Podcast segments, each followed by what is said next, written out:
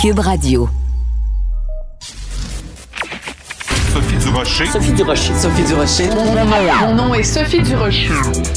Sophie Durocher. Des opinions éclairantes qui font la différence. Cube Radio. Bonjour tout le monde, bon lundi. J'espère que vous avez passé une bonne fin de semaine. Je voudrais revenir en début d'émission sur euh, ce qui s'est passé sur les ondes de Cube Radio vendredi. Je faisais une entrevue avec Jean Héroldi, le designer et animateur bien connu qui, vous le savez, se lance en politique municipale pour devenir euh, conseiller à Verdun, Île-des-Sœurs. Et euh, je l'interviewais donc sur les ondes de Cube Radio au sujet d'un candidat, Antoine Richard, qui veut devenir maire de Verdun et qui, bon, fait l'objet de révélations de la part du bureau d'enquête du Journal de Montréal, comme quoi il aurait eu des pratiques interdites dans euh, différents flips immobiliers qu'il avait fait. Donc j'ai posé ces questions-là à Jean Héroldi qui me dit non, non, non, je défends euh, Monsieur Richard, il a rien fait d'interdit, rien fait d'illégal. Quelques heures seulement après la diffusion de notre entrevue. Ensemble Montréal et Jean Héroldi ont été obligés de présenter des excuses. Voici ce qu'a dit M. Héroldi ce matin au micro de Sophie Durocher en réponse à une question concernant un article du Journal de Montréal sur le candidat Antoine Richard. J'ai laissé sous-entendre que ces actions n'étaient pas interdites. Après vérification, il y avait des pratiques interdites. Je m'excuse donc si mes propos ont pu induire en erreur les auditeurs. Alors, je voudrais simplement dire, quand vous vous lancez en politique, que ce soit au niveau municipal ou provincial ou fédéral, avant de donner une entrevue à un journaliste, c'est peut-être une bonne idée de vérifier vos dossiers, de vérifier vos informations, parce que c'est sûr que les journalistes vont vous poser des questions. Et avant de dire, ce gars-là n'a rien fait d'interdit, je le défends, je suis très à l'aise avec ce qu'il répond. Peut-être que ça aurait été une bonne idée que M. Héroldi aille vérifier les informations. Au moins, il a eu la décence de s'excuser. Ensemble Montréal s'est excusé. Donc, si vous voulez réécouter cette entrevue, elle se trouve bien sûr sur le site de Cube Radio. Mais quand j'ai vu un candidat qui se lance en politique arriver aussi peu préparé, connaître si peu ses dossiers, j'ai poussé un découragé. Ben, voyons donc. De la culture aux affaires publiques. Vous écoutez Sophie Durocher. Cube Radio. Si j'avais envie d'être un petit peu euh, baveuse, je dirais que le livre, le livre offensant de Guy Nantel, c'est un peu comme un livre de Mathieu Bocoté, mais avec moins de mots compliqués. J'ai vraiment dévoré ce livre-là, vraiment un livre qui décortique la rectitude politique, qui déboulonne un certain nombre de concepts. Guy Nantel est au bout de la ligne. Guy, bonjour. Oui, salut Sophie. Aimes-tu ma description quand je dis que c'est comme un livre de Mathieu Bock, mais moins avec moins de mots compliqués? Juste le fait que tu nommes Mathieu Bock-Côté, c'est sûr que je vais recevoir des courriels haineux à cause de ça. Moi, j'ai rien à voir là-dedans, c'est Sophie Durocher qui a dit ça. Alors, comprenez-moi bien, je ne me prends pas pour Mathieu Bock-Côté. D'accord. Mais euh, en fait, la seule chose que tu as quand même en commun avec Mathieu Bock-Côté, c'est qu'en effet, tu es parfois le mouton noir d'un certain nombre de gens. Je regarde par exemple la réaction euh, des gens. Tu étais hier à Tout le monde en parle, une petite émission à Radio-Canada, pas très regardée, là, le dimanche soir. Non, non, c'est une blague. Et euh, il y a des gens sur les médias sociaux qui s'en prennent à toi en disant c'est effrayant, ils ont invité euh, Guy Nantel, mais il y avait personne pour euh, contrecarrer ses propos. Alors que quand on reçoit quelqu'un de gauche, il n'y a jamais quelqu'un pour contrecarrer les propos. Tu trouves pas ça ironique que quand toi, tu t'en vas donner une entrevue tout le monde en parle, les gens disent, ah ben, ça prenait quelqu'un pour dire le contraire de Guy Nantel? Tu as tout à fait raison. Je me suis fait la même réflexion en voyant des messages comme ça passer. Et j'ai eu aussi le même genre d'échange avec Stéphane Bureau euh, où euh, on disait que c'est drôle, mais quand, quand tu ne suis pas euh, assez de façon assez prononcée à gauche, ben on ressent toujours le besoin de te recadrer, alors qu'en réalité, tu dis mais mon Dieu, c'est pas comme si j'avais un discours d'extrême droite sur les ongles. Je pense être quelqu'un qui qui a beaucoup compassion puis qui fait une analyse vraiment fine de, la société actuelle dans laquelle je vis. Mais on dirait que si tu communies pas euh, à la chapelle de la bien-pensance, ben, es automatiquement... alors que quand... Euh, Guillaume Lepage avait reçu quatre personnes pour parler de racisme systémique, ben, il y avait quatre personnes qui disaient grosso modo euh, exactement le même discours, puis personne n'était là non plus pour, euh, pour dire, euh, pour les confronter. Tu as tout à fait raison. C'est bien que tu ramènes cet exemple-là parce que c'était, en effet, ça aurait été l'occasion d'avoir, mettons, deux personnes qui pensent en effet qu'il y en a, deux personnes qui pensent au contraire qu'on devrait apporter des nuances, mais on les a pas eu ces nuances-là. C'était vraiment quatre on personnes. Les a pas eu. Voilà. Euh, justement, parlons-en du racisme systémique parce que c'est un des euh, 22 concepts, disons, que tu déboulonnes dans, ton, dans ton livre, mais avec beaucoup de respect puis avec beaucoup, je dirais, d'argumentaire. C'est ça qui est le plus intéressant de ton livre, c'est qu'il est documenté, il est argumenté. On voit que tu as réfléchi.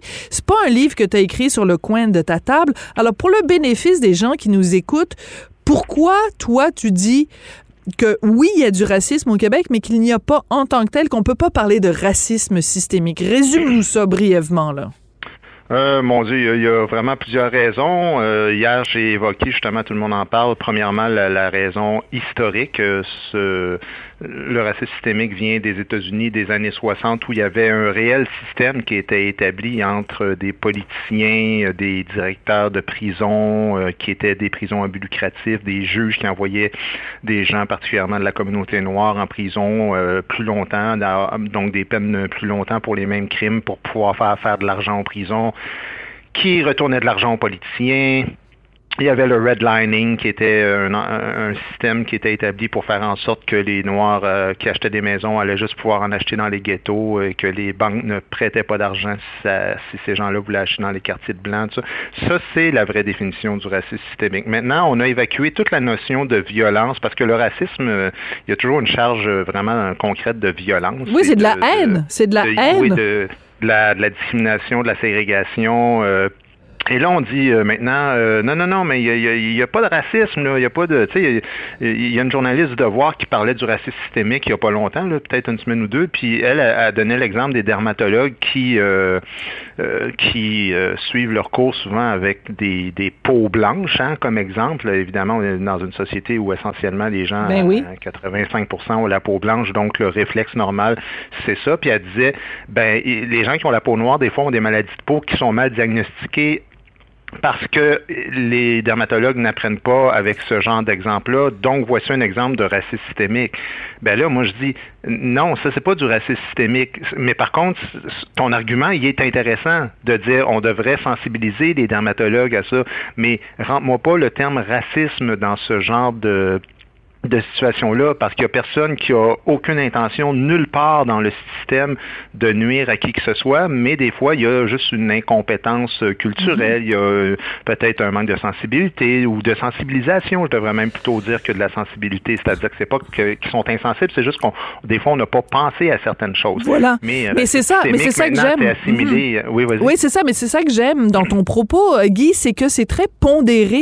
T'es pas un excité du bocal ni dans un sens ni dans l'autre tu dis, oui, prenons le temps de s'en parler sans que les gens soient dans les extrêmes et surtout sans que les gens soient constamment en train de se comporter comme une victime. Donc, ce que tu dénonces, en fait, dans ton livre, ça revient dans chacun des chapitres, c'est cette espèce de culture de la victimisation où euh, il suffit que tu fasses une, blague sur un sujet, quelqu'un se sent offensé, il suffit que tu dises euh, justement euh, que, que tu enseignes quelque chose à l'université, les gens se sentent offensés, les gens sont, se sentent toujours victimes de quelque chose.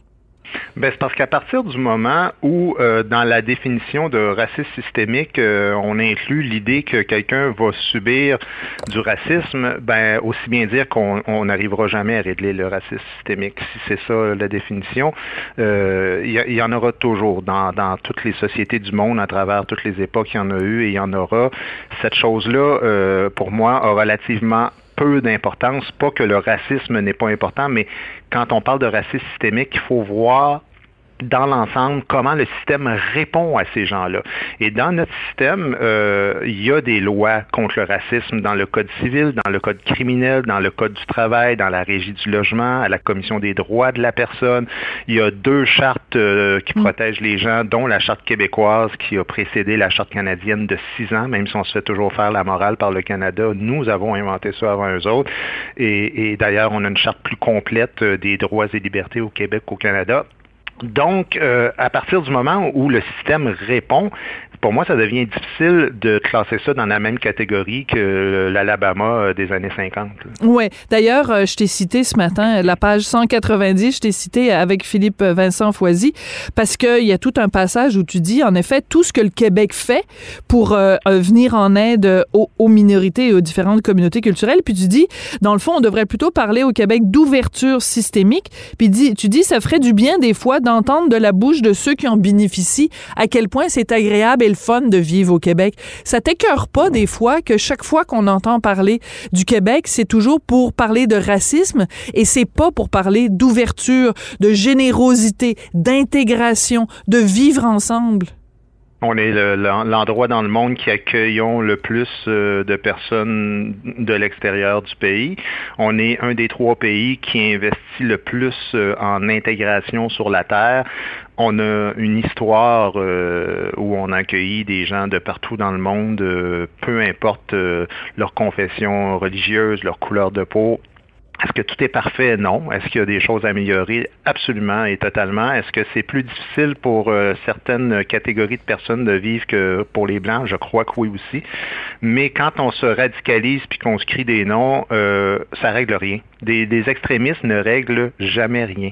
Euh, j'ai jamais vu, moi, quelqu'un juste. Puis pas juste par rapport à ces sujets-là, mais dans la vie, là, si je te dis, mettons, Ah, Sophie, toi, t'es une passive agressive. Ça ne veut rien dire, ça. Puis là, là, tout ce que j'ai besoin là, dans notre chicane, c'est que tu, tu reconnaisses, tu t'excuses d'être une mm. passive agressive. Tu vas me dire, je comprends pas qu'est-ce que tu veux. Non, je vais plutôt dire, quand j'ai voulu serrer la main tantôt, euh, tu m'as regardé, puis tu t'es retourné de bord sans me serrer la main, puis je comprends pas où tu... Ça, là, on s'attarde vraiment à quelque chose de concret, à un problème précis. Mais juste se crier des noms, c'est ridicule.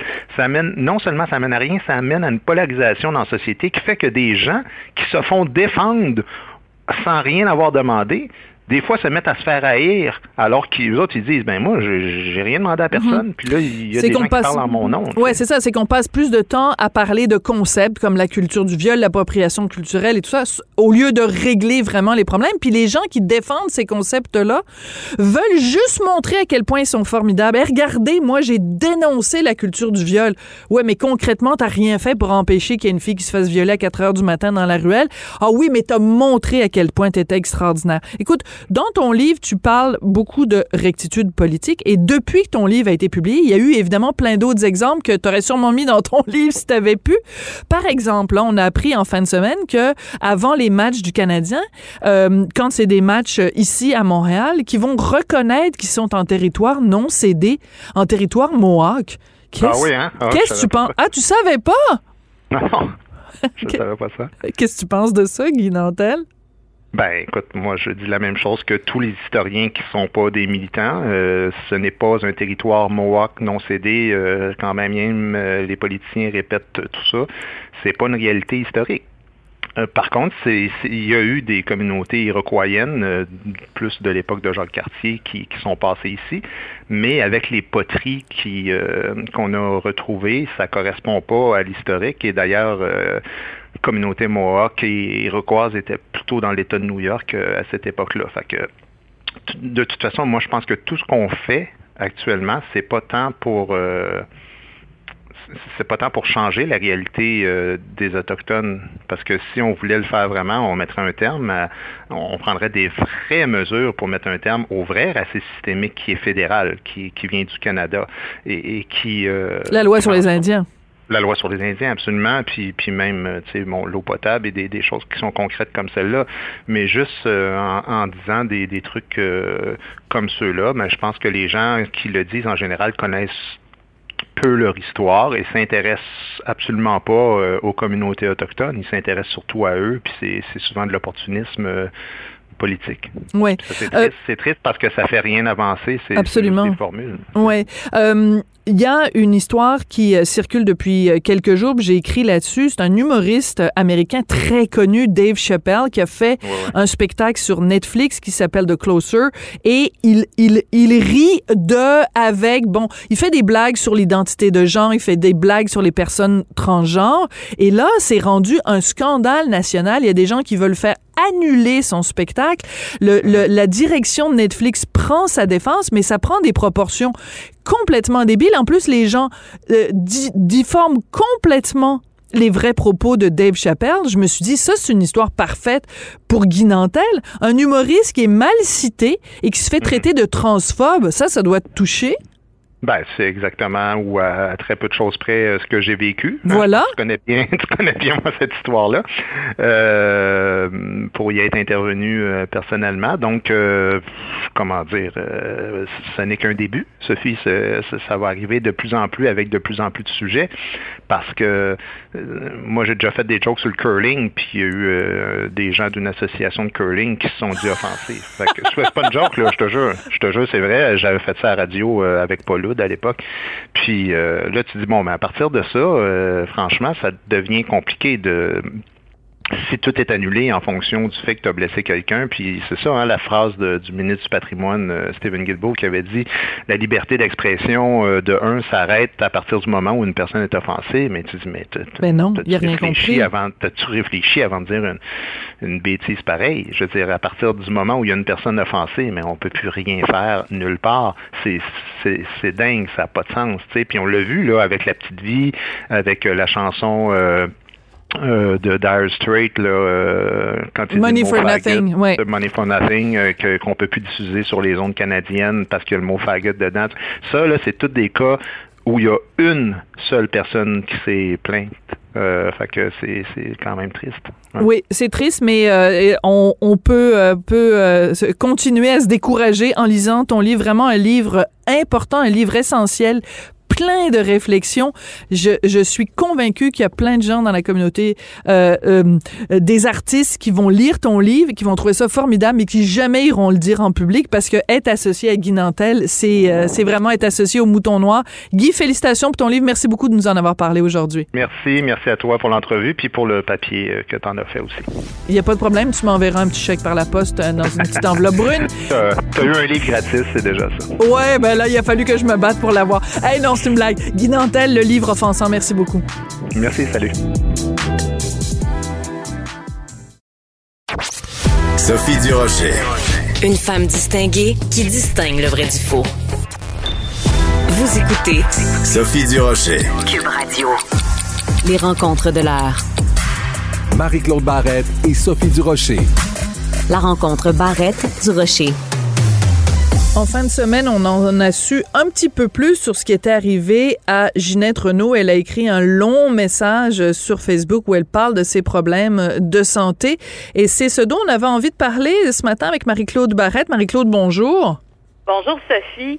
Euh, oui, un, message, euh, moi qui m'a touché droit au cœur, parce que on, euh, Ginette dans ce message-là, bon, elle était hospitalisée, on comprend d'urgence, puis j'ai l'impression qu'elle a eu peur de mourir. Je sais pas si c'est d'accord avec ah, Oui. La lecture Elle a frôlé la mort. Ah oui, oui, puis on sent là que on dirait de, de frôler la mort comme elle l'a frôlé, ça fait en sorte qu'elle a envie de, de dire qu'elle est vivante puis qu'elle est bien heureuse d'être vivante. C'est-à-dire que elle salue même ses enfants dans ce message-là.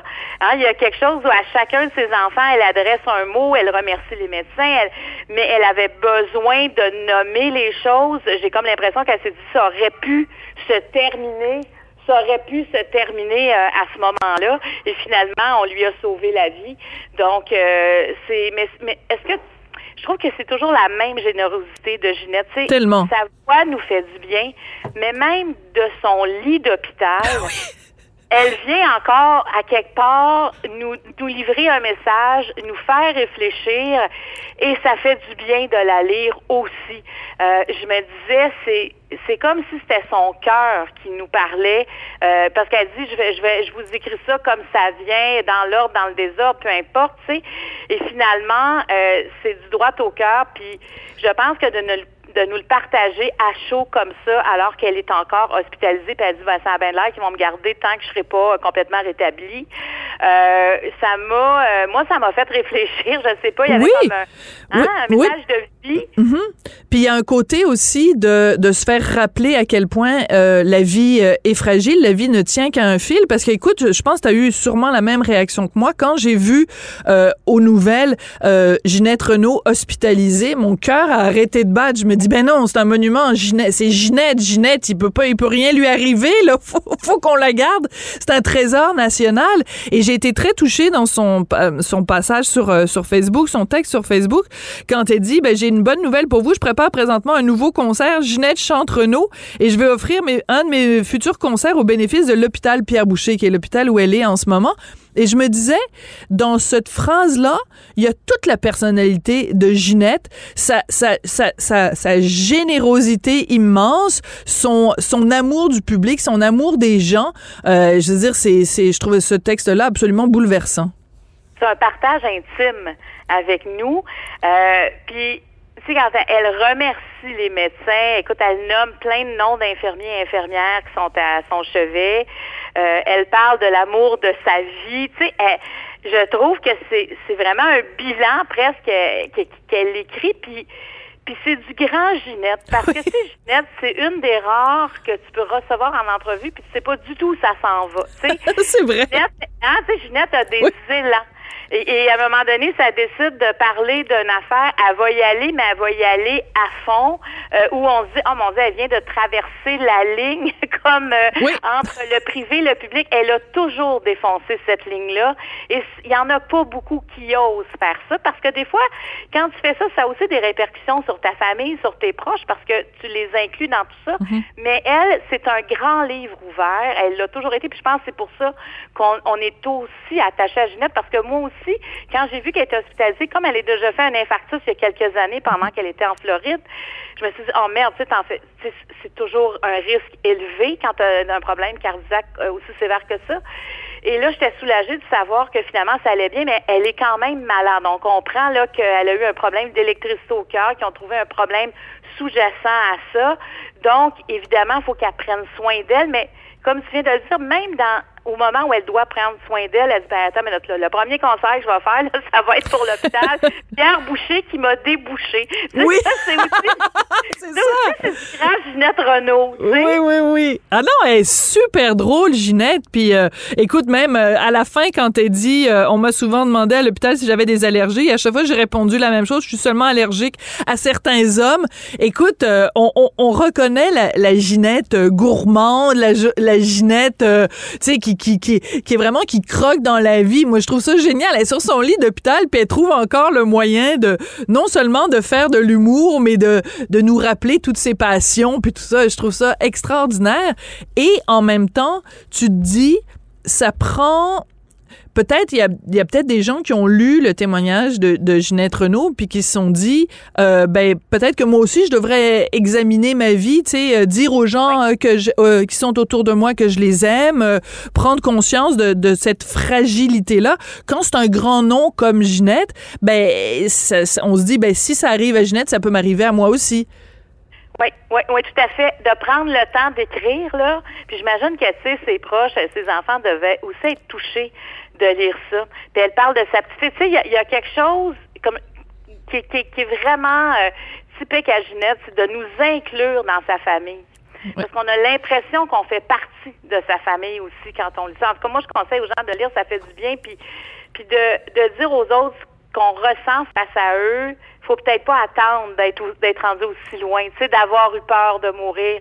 Que j'ai comme l'impression que les prochaines semaines, les prochains mois, elle va nous parler de ça davantage, puis elle va sûrement le chanter aussi. Oui.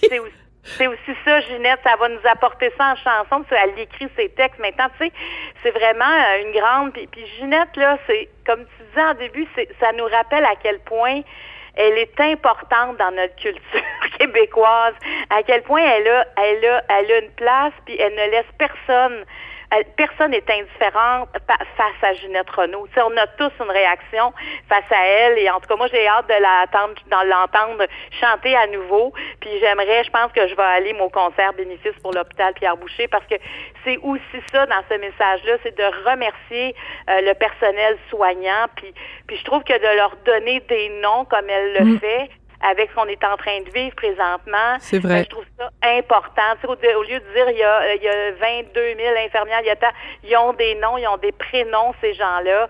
Et, et ça, euh, je, puis elle nomme les cardiologues qui assoient. Elle dit, il y en a un, il y en a un, j'ai pas été tout, tout le temps fine avec. Tu sais, je veux dire, elle nomme les affaires. Puis ça, euh, ça rend ça réel. Tu sais, c'est pas juste je suis à l'hôpital entourée de, personnes, je suis entourée, voici de ces gens-là qu'elle remercie. Puis c'est vrai qu'à l'hôpital, on n'est pas toujours à, on, on est à l'hôpital parce qu'on file pas. Fait que ça veut pas dire que notre patience est toujours à son meilleur, mais qu'elle le nomme, ça aussi, ça désamorce, ça dédramatise. Donc, euh, son authenticité nous, nous enseigne des choses euh, en lisant ça, je trouve. La seule personne que je vois qui s'approche un peu de ça en termes de, évidemment, de popularité, mais aussi de transparence, d'authenticité, puis quand tu dis un grand livre ouvert, la seule personne que je vois, c'est Céline, puis tu l'as interviewée, toi aussi, Céline. Euh, tu sais, bon, Céline va pas traverser la frontière de façon aussi frontale, mettons, que Ginette, mais des fois, des fois aussi, elle fait des, petits dérapages, mais de, cette relation-là où tu as vraiment l'impression que euh, son public fait partie de sa vie, puis euh, on, on, a l'impression de faire partie de la même famille qu'elle. Ginette puis Céline sont un peu pareilles à ce niveau-là, non? Ben oui, ben absolument, mais je pense que c'est pour ça que dès que Céline fait de quoi, on se sent concerné par ça. Tu sais, on a puis même si elle ne vit plus au Québec, c'est comme c'est notre Céline pareil. Puis tu sais quand elle vient faire des spectacles ici ou quand elle vient en vacances ici, on a envie de savoir où elle est, avec qui elle est. Tu sais, il y, a quelque chose. Puis c'est vrai que quand elle nous parle, on a l'impression d'être concerné, que c'est qu'on fait partie de cette grande famille là. Puis puis tu sais même sa famille à Céline fait tu sais, quand Claudette parle, puis ben oui. C'est sûr qu'on va toujours avoir une petite question aussi pour Céline, mais mais c'est comme si Claudette aussi fait partie de cette famille-là. Fait que les Dion, Céline a comme établi son clan, on dirait, dans dans dans nos cœurs à quelque part. Là. sais, on, on, on sera jamais indifférent à Céline Dion. Là. sais, même si elle arrêtait de chanter pendant 20 ans, Céline fait partie de elle aussi de notre culture. Elle est ancrée. Puis effectivement, il y a une famille, il y a une, il y a une familiarité entre entre Ginette et Céline par rapport à ça. en plus, elles ont eu, bon, toutes les deux comme agent René Angélil. Évidemment, Céline, ça, ça s'est poursuivi. Il y a eu autre chose. Mais reste que je crois que pour René, il y avait quand tu fais quand tu chantes, quand tu quand, quand es aimé par un peuple, ben tu, te dois d'en donner. Tu, sais, tu te dois de. Mm. Puis je pense que peut-être qu'il avait reconnu aussi cette euh, cette cette façon d'être de ces deux femmes-là. Ça, c'est peut-être le lien que. C'est vrai, c'est un bon point. Ouais peut-être qu'il avait reconnu ça aussi en Céline, en Céline cette accessibilité-là. Puis quand elle parle, ben elle parle au monde, tu sais. Euh, alors ça, euh, tu sais, dès le début, elle avait 13 ans, puis on était, on était déjà curieux de savoir ce qu'elle pensait. On était curieux d'aller la voir en spectacle. On l'a vu grandir sous nos yeux. Puis Ginette, on l'a vu vivre toute sa vie sous nos yeux. C'est vrai. On l'a su en tabarouette quand elle était en amour. on l'a su quand elle avait des peines d'amour. Ah oui, c'est vrai. Ginette parle d'argent. C'est ce que peu font aussi. Ginette parle d'argent, c'est jamais caché. Assez... Et, et ça, à un moment donné, elle était tannée de vendre des albums. Elle trouvait que les distributeurs faisaient de l'argent. Ben, elle a décidé de vendre elle-même ses albums. Tu sais, pour une artiste de, la renommée de Ginette Renault, de dire, alors moi, là, regarde, je travaille assez. Tu sais, c'est, elle, elle, est vraie. Elle est vraie. Puis des fois, ben, il y en a qui vont dire, ah, ben là, c'est trop. Mais c'est parce qu'elle est dérangeante. La vérité, cette authenticité-là, des fois, vient nous chercher, vient nous déranger. Puis moi, c'est ce que j'aime de Ginette.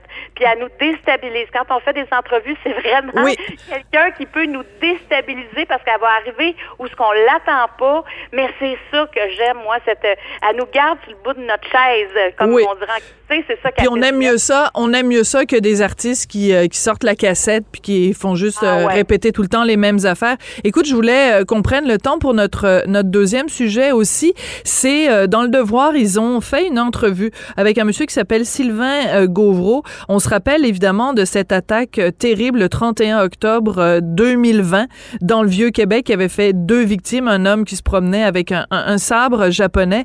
vraiment une histoire sordide, ben ce monsieur-là, Sylvain Gauvreau, il l'a vu, il a été témoin de ça. Il est encore traumatisé complètement un an après. C'est un témoignage vraiment bouleversant. Écoute, euh, ça, le choc post-traumatique, moi, c'est quelque chose euh, qui me qui m'interpelle beaucoup. Parce que c'est comme une maladie invisible, le choc post-traumatique. Hein? C'est bien dit. il a vu un homme se faire tuer avec un sabre pas loin de lui, hein, il le voyait. Et il était, il y avait des enfants avec lui. Il y avait les des adolescents d'un ami. Il voulait aller leur montrer les décorations d'Halloween dans le Vieux-Québec. Et lui, ce qu'il dit, c'est que j'étais en mode protection de ces enfants, de ces adolescents-là. Donc, il n'est pas allé défendre l'autre personne qui était euh, François Duchesne, malheureusement, qui a perdu la vie ce soir-là. Il a l'impression que si il était allé, peut-être que les choses auraient été différentes pour M. Duchesne. Alors, c'est avec c'est ça, là, ça a l'air vraiment à. C'est difficile de s'enlever ces images-là. La suite, on peut extrapoler sur un paquet d'affaires. Est-ce que lui, il aurait pu y arriver quelque chose? Je veux dire, mais lui, il peut pas il n'arrive pas, ce que je comprends, à faire la paix mhm. avec ça. Alors que lui-même était en danger de mort, puis il a couru pour protéger les amis de son enfant. Ils sont allés se cacher dans un magasin parce que personne voulait, tu sais, il, frappait sur des voitures, puis personne voulait. Euh, ah, ça c'est terrible cette histoire-là. Ben oui, il a fini euh, dans un dépanneur finalement, mais les gens, parce que c'était le soir de l'Halloween, quand il disait aux gens, je suis poursuivi par quelqu'un avec un couteau, les gens le croyaient pas. C'est terrible. Ben, c'est terrible, certain. C'est, mais, c'est vrai que l'Halloween, il y a quelque chose qui fait peur un peu quand tu te promènes dans les rues. Puis si tu vois des adultes, moi, là, l'Halloween, là, j'aime ça quand c'est les enfants qui viennent, mais quand c'est des plus grands, là, on dirait, moi, il y a quelque chose, j'ai, j'ai trop vu de films d'horreur avec euh, des soirs d'Halloween, mais il reste que dans ce cas-là, on dirait que je me mets dans sa peau, ça doit c'est sûr que s'enlever ces images-là, ces images-là sont trop fortes, je pense, pour qu'on est capable de prendre. Puis, c'est lui de dire si si j'avais avancé, si j'ai si j'avais lancé une roche, si j'avais fait du bruit, si j'avais détourné l'attention de celui qui tenait le sable, qu'est-ce qui aurait pu se passer? Mais à la place, j'ai voulu protéger les enfants de mon ami qui est tout à fait légitime. Et, et, des drames comme ça, Sophie, il y en a beaucoup. Moi, je veux, je veux pas rentrer dans ma vie personnelle, je veux pas raconter, mais juste dire rapidement que moi, dans les deux derniers mois, j'ai vécu, euh, pas dans, je veux dire, dans les derniers mois, j'ai vécu deux événements euh, où où la mort était pas loin. Et c'est sûr que ça, là, tu c'est comme si tu y penses plus, tout va bien, puis à un moment donné, mais ça n'a rien à voir là avec ce que M. Gauvreau a vécu. Je veux dire, on n'est pas, mais, quand même, si j'extrapole, si je laisse mon cerveau s'emballer, puis ci, puis ci, puis ça, ben il y a une zone qui devient très vulnérable. Il y a une zone qui devient. Donc des fois tu dis l'action m'aide, mais est-ce qu'un jour ça, ça va me rattraper? Et on sent que dans ce cas-là de M. Gauvreau, ben lui, il n'a pas été encore capable de se sortir la tête de l'eau parce que c'est trop dur, c'est trop dur comme pour la tête, c'est trop dur pour le corps, puis les si nous ravagent. C'est très, très difficile dans le Les si nous ravagent. Si j'avais fait ça, si c'était, si ça avait été pire, si le, le meurtrier m'avait couru après, si j'avais fait quelque chose. Euh, tu sais, on en a parlé récemment, toi et moi, quand on parlait justement des survivants du Bataclan qui sont en train de témoigner en ce moment, euh, le procès de novembre 2015, euh, et on disait à quel point, tu sais, quand on lit dans le journal, bon, quelqu'un a été, euh, il, y a, il y a tel meurtre, tel attentat qui a fait des morts, puis des blessés, puis les blessés, on s'en occupe pas vraiment et, c'est pour ça que je voulais revenir aujourd'hui sur l'affaire du 31 octobre 2020 euh, euh, à Québec, parce que on parle évidemment des deux personnes qui sont mortes, mais les gens qui ont été témoins sont des blessés, sont des victimes. Ce monsieur-là, monsieur Gauveau, il est tombé en dépression, il a laissé son travail, il veut euh, se réorienter, il songe à déménager, il est même pas capable de remettre les pieds dans le vieux Québec. Il a toujours peur qu'il y ait quelqu'un qui sorte d'entre deux buildings pour se venir s'attaquer à lui c'est, c'est, on, on on ne comprend pas à quel point ça peut être traumatisant d'avoir vécu ce genre de choses-là.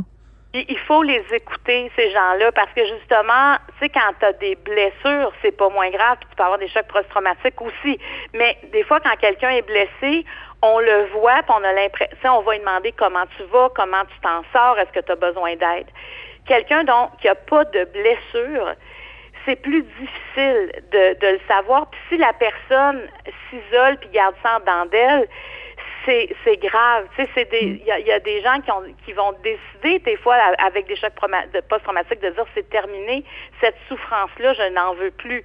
Dans ce cas-là, heureusement, il en parle parce qu'on a lu l'article, donc il en parle, il consulte et même à ça, c'est difficile. Donc c'est le, le choc post-traumatique, c'est on ne doit jamais négliger ça. Puis si on sait que quelqu'un a vécu un événement qui est plus grand que nature ou la mort, hein, parce que le, post le choc post-traumatique, l'enjeu est tout le temps la mort. On a été face à sa mort, face à la mort de quelqu'un d'autre. Est-ce que ça aurait pu être évitable? Le doute est là. Et c'est, et c'est ça qui est plus grand que nature. Et de voir aussi la mort devant nous, ça nous rapporte, ça nous ramène à nous ça aussi. Et, on n'est pas, c'est comme si l'humain n'était pas fait pour voir ça dans des cas tragiques comme ça. Tu sais, tu prends une marche. Écoute, il s'en va prendre une marche le soir de l'Halloween. Mais ben oui. au retour, on va se taper une soirée de cinéma. Ça va être le fun. Tu sais, il est considéré comme ses vœux, ses nièces, ses adolescents-là. Et finalement, tu sais, t'es dans ce, t'es dans cet esprit-là et ça arrive. Tu peux pas être préparé à ça. Tu sais, les soldats qui arrivent de, la guerre et qui arrivent là, ils, ils, sont, ils sont hypothéqués souvent pour le reste de leur vie. Ils vont arriver ils vont, avoir des problèmes d'alcool, des problèmes de drogue, ils vont se séparer. Tu sais, c'est des vies incroyablement euh, qui, qui, deviennent, ça devient des vies de grande vulnérabilité, des vies où il n'y a pas de protection. Et tu sais, il y a des programmes qui existent pour ces gens-là. Euh, dans l'armée, ils ont mis beaucoup de programmes maintenant, mais dans plusieurs domaines maintenant, on considère le choc post-traumatique comme quelque chose d'important, mais c'est pas parce que c'est invisible que ce n'est pas grave. C'est quelque chose qui ravage de l'intérieur, c'est comme si tu étais, il y a, quelque chose qui part de, tu sais, l'espèce de, je sais pas, de légèreté. C'est comme si tu hmm. perds ta légèreté. Très bien dit, très bien dit. Je, je retiens cette expression-là, Marie-Claude, c'est très bien dit. Puis les ravages du si, c'est très bien résumé. On voit tout de suite l'image dans notre tête. Merci beaucoup, puis euh, bon courage pour la suite des choses. Merci, Marie-Claude, puis on se reparle demain. Merci, à demain. Bye bye. Avertissement. Cette émission peut provoquer des débats et des prises de position pas comme les autres. Vous écoutez Sophie Durocher. À chaque fois que je suis déprimée dans la vie, euh, j'ai juste euh, à faire une entrevue avec Dr Richard euh, Béliveau, qui est docteur en biochimie, chroniqueur au Journal de Montréal, Journal de Québec, et ça me remet de bonne humeur parce que il me rappelle à quel point la science est quelque chose de formidable, à quel point il y a à travers la planète des chercheurs brillantissimes qui arrivent avec des solutions innovatrices à tous les problèmes de santé. Donc, je me suis dit, ah, un petit, un petit lundi des on va faire une entrevue avec Dr Béliveau qui va pouvoir nous dire quelles sont les dernières avancées là, dans la lutte à la COVID-19. Il est au bout de la ligne. Dr Béliveau, bonjour. Bonjour. Ben, vous réagissez pas plus que ça quand je vous fais des compliments. Docteur Béliveau, vous êtes rendu habitué, vous êtes blasé. Vous êtes, notre relation est rendue là. Pas du tout, pas du tout. je suis, je suis encore en état de choc. C'est pour ça que je suis sans voix. Bon, bon, bon. Non, mais vous avez raison de vous impressionner des progrès de la science qui ont été faits dans, cette pandémie-là. C'est tout à fait exceptionnel. Et ce dont on a, on a des, on a des vaccins qui fonctionnent remarquablement bien. On a maintenant un antiviral, le Monupiravir de Merck, qui a été, euh, qui a été approuvé, qui fonctionne très bien. Et ce, dont on va parler ce matin, c'est quelque chose de nouveau qui est en train de, faire sa place, qui s'appelle les anticorps monoclonaux. Alors, on va un troisième outil absolument exceptionnel. Ces outils-là, normalement, prennent des, années ou des décennies à se développer pour une maladie donnée. Et là, à cause de, l'importance de cette pandémie-là, on a développé ces trois types d'outils-là dans, à peine un an et demi. Alors, c'est absolument exceptionnel. Vous avez raison d'être enthousiaste sur la science. C'est inouï ce qui s'est produit euh, dans cette période-là. Alors, prenons-le euh, mot par mot parce que vous êtes, et c'est pour ça qu'on vous aime et c'est pour ça que vous êtes si souvent dans, dans les médias, vous êtes un excellent pédagogue, un, est- un excellent vulgarisateur. Alors, cette nouvelle, ce nouveau traitement, euh, c'est donc c'est pas préventif. C'est une fois que l'individu X a la maladie, on lui donne ce que vous appelez donc des anticorps monoclonaux. Alors, est-ce qu'on peut peut-être commencer par c'est quoi des anticorps, puis après on s'intéressera à c'est quoi des monoclonaux? Exact. Ben, D'abord, ce qu'il faut dire en tout début, c'est que ce, ce dont on parle ce matin ne remplace pas la vaccination. hein.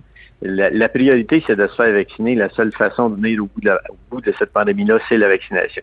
Mais dans certains cas, euh, ces anticorps-là vont être utilisés. Alors, qu'est-ce que c'est un anticorps monoclonal? Ce sont des anticorps. Les anticorps, ce sont des, des protéines que le, le- le corps produit pour se défendre contre un, un agresseur. Mhm. Alors, dans, dans ce cas-ci, les anticorps monoclonaux, c'est des anticorps qui sont fabriqués spécifiquement en laboratoire pour traiter une maladie.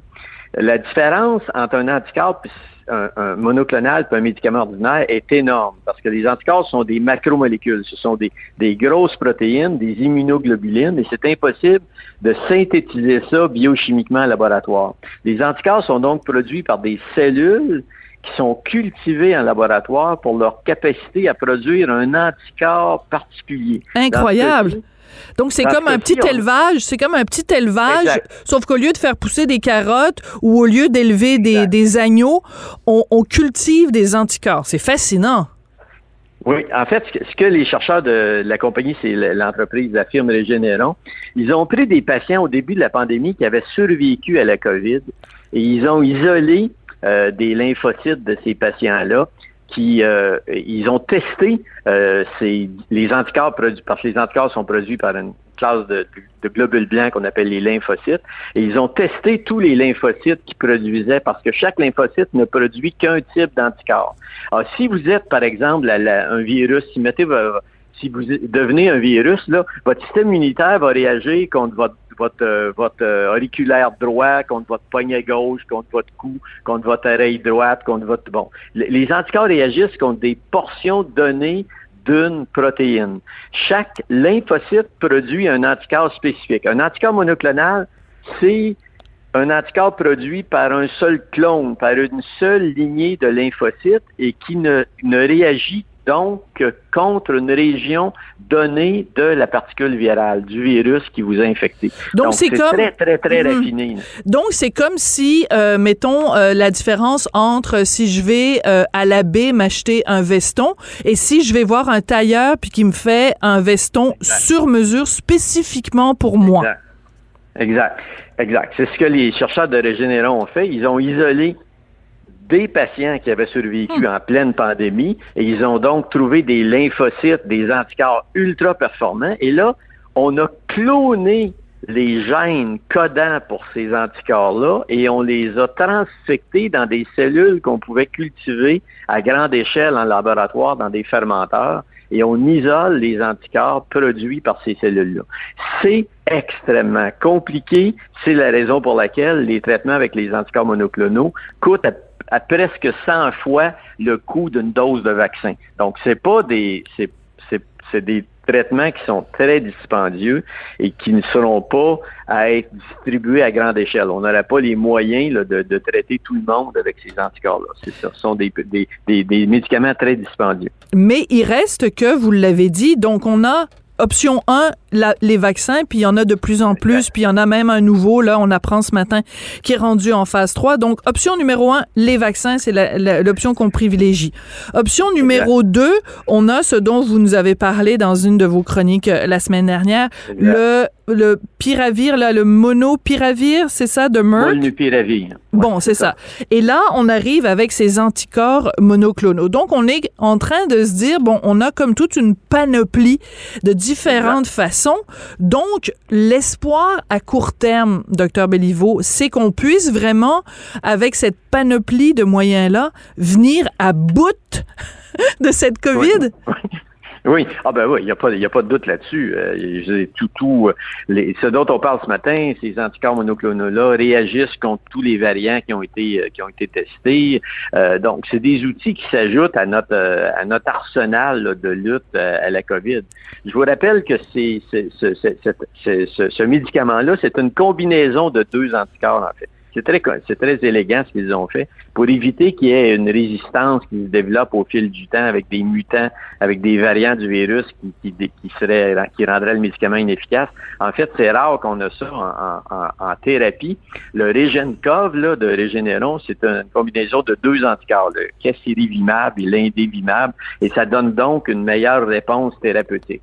L'indication pour laquelle c'est ciblé, c'est pas c'est des patients qui ont déjà développé, euh, qui ont déjà été infectés avec le virus, qui sont non hospitalisés. Donc, c'est des patients qui présentent une condition clinique de vulnérabilité immunitaire, des gens qui ont été transplantés, des gens qui sont en chimiothérapie, des gens qui ont une, génétiquement une immunité plus faible ou qui ont des maladies auto-immunes, qui fait que leur système immunitaire n'a pas réagi de façon adéquate à la vaccination ou qui réagissent mal à, à, l'infection, qui ont une probabilité d'être hospitalisés ou de décéder, c'est ces gens-là que l'on cible. C'est pas l'ensemble de la population avec, je comprends. avec, mais, ces, anticorps-là. Mais moi, j'ai une inquiétude, docteur Béliveau, parce que je trouve ça formidable, puis en effet, je suis très enthousiaste, puis chaque fois qu'il y a des nouvelles comme ça, je me dis, bon, il faut en parler, il faut en parler. Puis en même temps, je me dis, il y a des gens qui sont encore des récalcitrants au vaccin. On l'a vu même euh, en fin de semaine dans le Journal de Montréal, à la une du journal, cette jeune infirmière qui, qui dit, moi,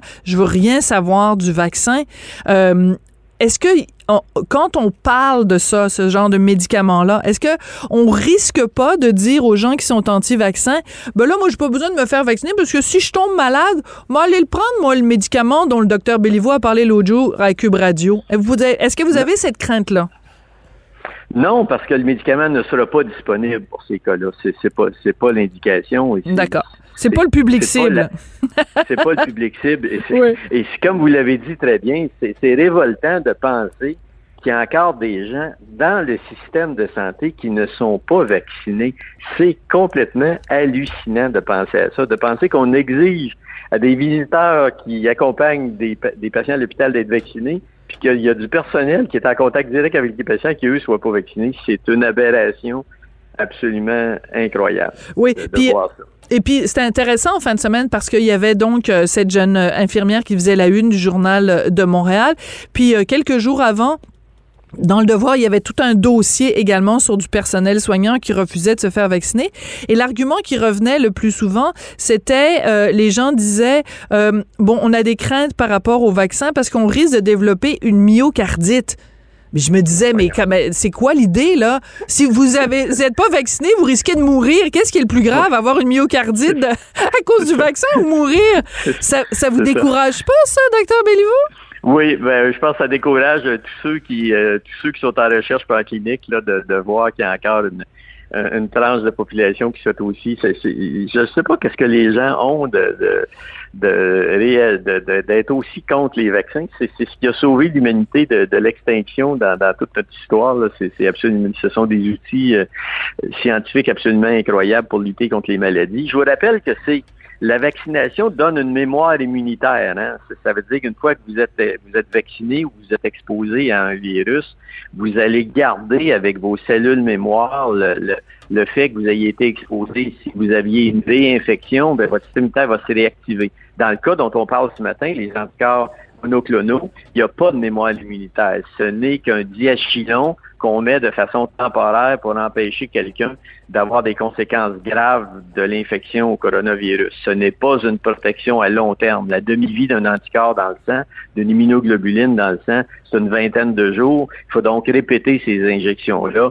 C'est pas une façon à long terme de contrer euh, une, une pandémie puis de lutter contre l'infection. La seule façon de le faire à long terme, c'est avec la vaccination. Et ça, il faut le répéter, il faut le ah, dire, il faut que les, gens qui ne sont pas vaccinés aillent se faire vacciner. La raison pour laquelle on traîne présentement, c'est, écoutez, quand on regarde les chiffres, là, on est 8 millions au Québec. Là, s'il y a 5% de la population qui n'est pas vaccinée, c'est 400 000 personnes. Là c'est énorme. 400 000 personnes, s'il y en a 1% qui est hospitalisé là, aux soins intensifs, c'est 4 000 personnes. C'est beaucoup. Là.